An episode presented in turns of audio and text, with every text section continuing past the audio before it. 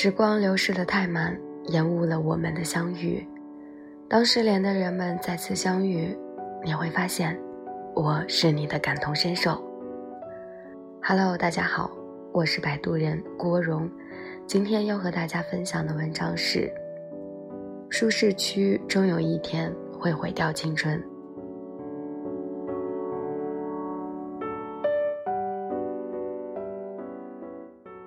心理学研究中，关于人对于外部世界的认识，分为三个区域：舒适区、学习区和恐慌区。在舒适区，我们得心应手，每天处于熟悉的环境中，做在行的事情，和熟悉的人交际，甚至你就是这个领域的专家，对这个领域中的人和事感觉很舒适。但是这样的生活无疑是温水煮青蛙。在北上广这种繁华都市，稿费一个人的方式特别简单：给你一个安静狭小的空间，给你一根网线，最好再加一个外卖电话。好了，你开始废了。以自己为圆心，以自己的手为半径，开始画个圆。你会发现，所有需要的东西都在这个圆圈里。这个圈叫做舒适区。今年年初，我一直在全国各地出差，回到北京，见到一个许久没见的朋友，一起去 KTV 唱歌。他刚刚被公司解雇。我问他，一个月没见，最近忙啥呢？他说没忙啥，待着呢。我问他啥叫待着？他挠了挠头说。我也不知道，就觉得时间好快，这一个月啥也没干就过去了。旁边的朋友在创业，整天焦头烂额，于是问：“啥意思？还能有这种状态？一个月不知道做了什么？”我要给你点一首歌，《时间都去哪儿了》。他说：“滚。”我说：“其实我特别能理解你。”你这个月是不是觉得自己过得特别无忧无虑，恨不得连电话都想丢了？他说：“电话还是得要的，不过每次电话响起，确实还是有点紧张，总觉得自己安稳的小世界要被打破了。”我点点头，想起了《肖申克的救赎》里说：“这些墙挺有意思，一开始你抵触它。”然后你习惯它，最后你不得不依赖它。这就是体制化。人有一种习惯，就是总喜欢在舒适、熟悉的环境待着。这种舒适区一旦建立，你就会变得无比依赖，慢慢的爱上周围的墙，恋上这舒适的小屋，从而不愿意飞出去看看，怕看到外面熙熙攘攘的世界。其实舒适区本身没问题，就像家一样，温暖舒服，每个人都有。但如果家的力量太强，你放弃了去外面看看的梦想，是挺可惜的。我们都有过想出去看看，然后被爸妈叫停的时刻，但大多数坚持出远门的孩子，也没有忘记过回家的路。回家后，不仅眼界开了，知道世界大了。明白自己渺小了，最重要的是，他们开始着手下一次旅行的计划了。看，他们的舒适区就这么变大了。我想起另一个朋友，他毕业后去了一家国企上班，每天朝九晚四，日子像上了发条一样，有规律无意义，只有周末才像被赋予了灵魂一样，一番打扮后逛街约会去了。我跟他聊过舒适区，他告诉我，我这才不是舒适区，我可是每天都要按时工作的，而且我从来不迟到不早退，很规律很努力的。我说那工作一年了，感觉到自己有什么变化吗？他想了想说，你别说，好像还真没有。其实舒适区分为两种，一种是成天无所事事。另一种更可怕，因为很难意识到，就是无意义、有规律的循环，而后者更是许多人的生活状态。看起来很努力，看起来很累很忙，不过是无意义的循环着。这样的生活过着只会觉得舒服，却没有本质性的变化。我曾经见到一个在医院门口收费的哥们儿，每天摆着一副臭脸，谁也不能多问他一个问题，否则他会大发雷霆。可是他一下班，脸上就露出了笑容。后来我明白了，只有下班后，他才走出了自己的舒适区，开始了多姿多彩的生活。所以，一个人只有舒适区被打破，才能见到突破和卓越，从而带来持久的幸福。我曾经写过一篇文章，没有功劳也就没有苦劳。说这个时代的高手不再是默默无闻、埋头努力的人，而是那些不可替代的、有创造力的人。所以，那些总是在舒适区中温水煮青蛙的人，终究会被这个时代淘汰。不过是时间问题。其实每个人心里都有墙，甚至每个人都有属于自己的围城，就像每个远行的人也都记得回家的路。人的区别不过是围城的大小而已。人要有一颗愿意挑战的心，有一颗喜欢探索的心态，学着做一些没做过的事，尝试见一些没见过的人。试着在生活中买一些彩蛋。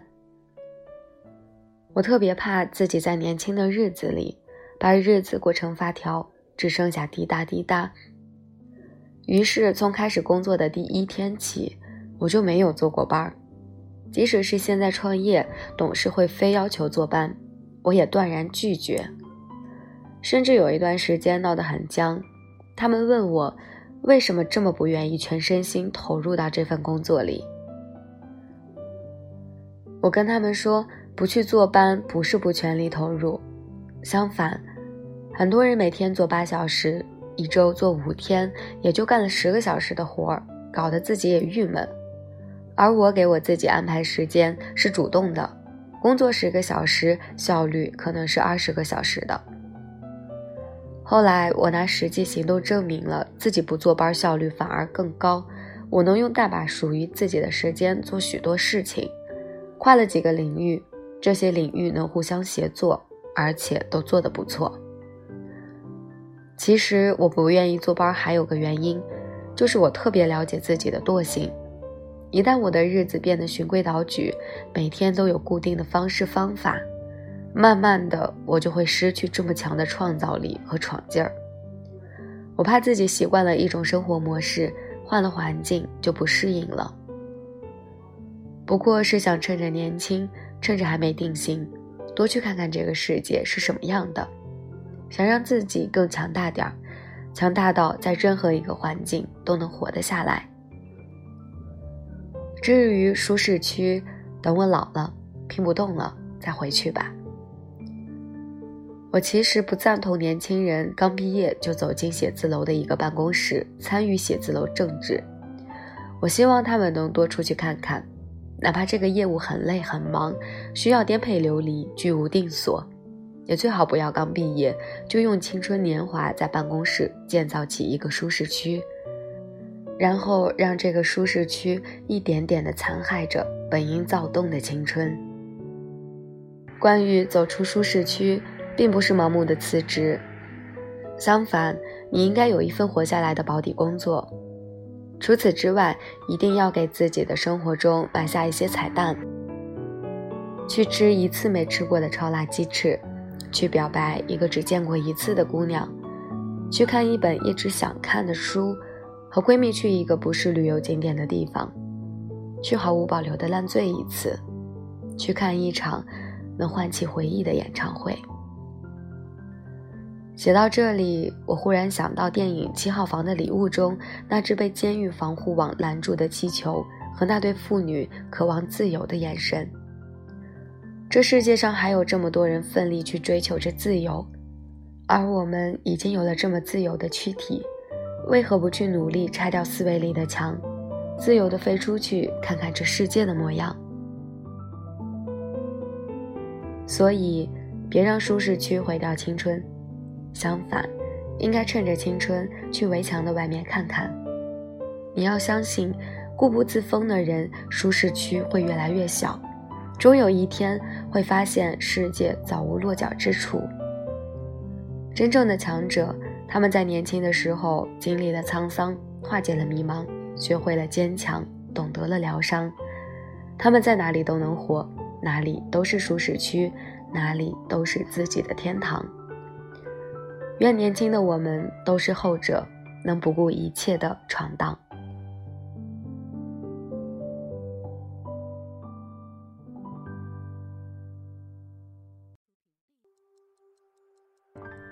好了，今天的文章就和大家分享到这里。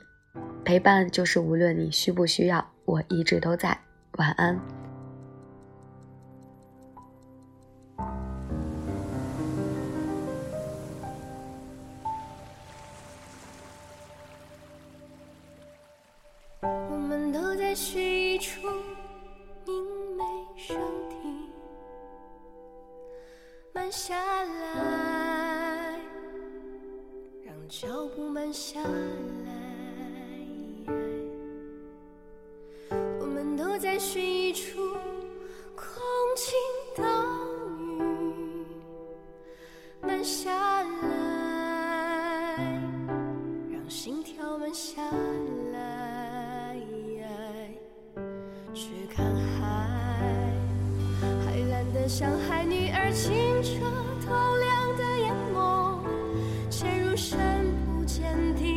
空楼中一出美梦，是未来，未来会不会美梦已经悄悄在盛开，长出洁白无瑕的花朵，芳香一地，然后自愿凋落。趁现在，驱散梦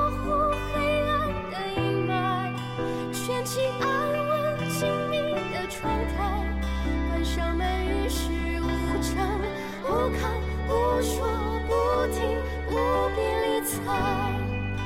击碎冰川，置身于火海，揽入月色，歌声于窗外，造一个宇宙之外，无人侵扰，多自在。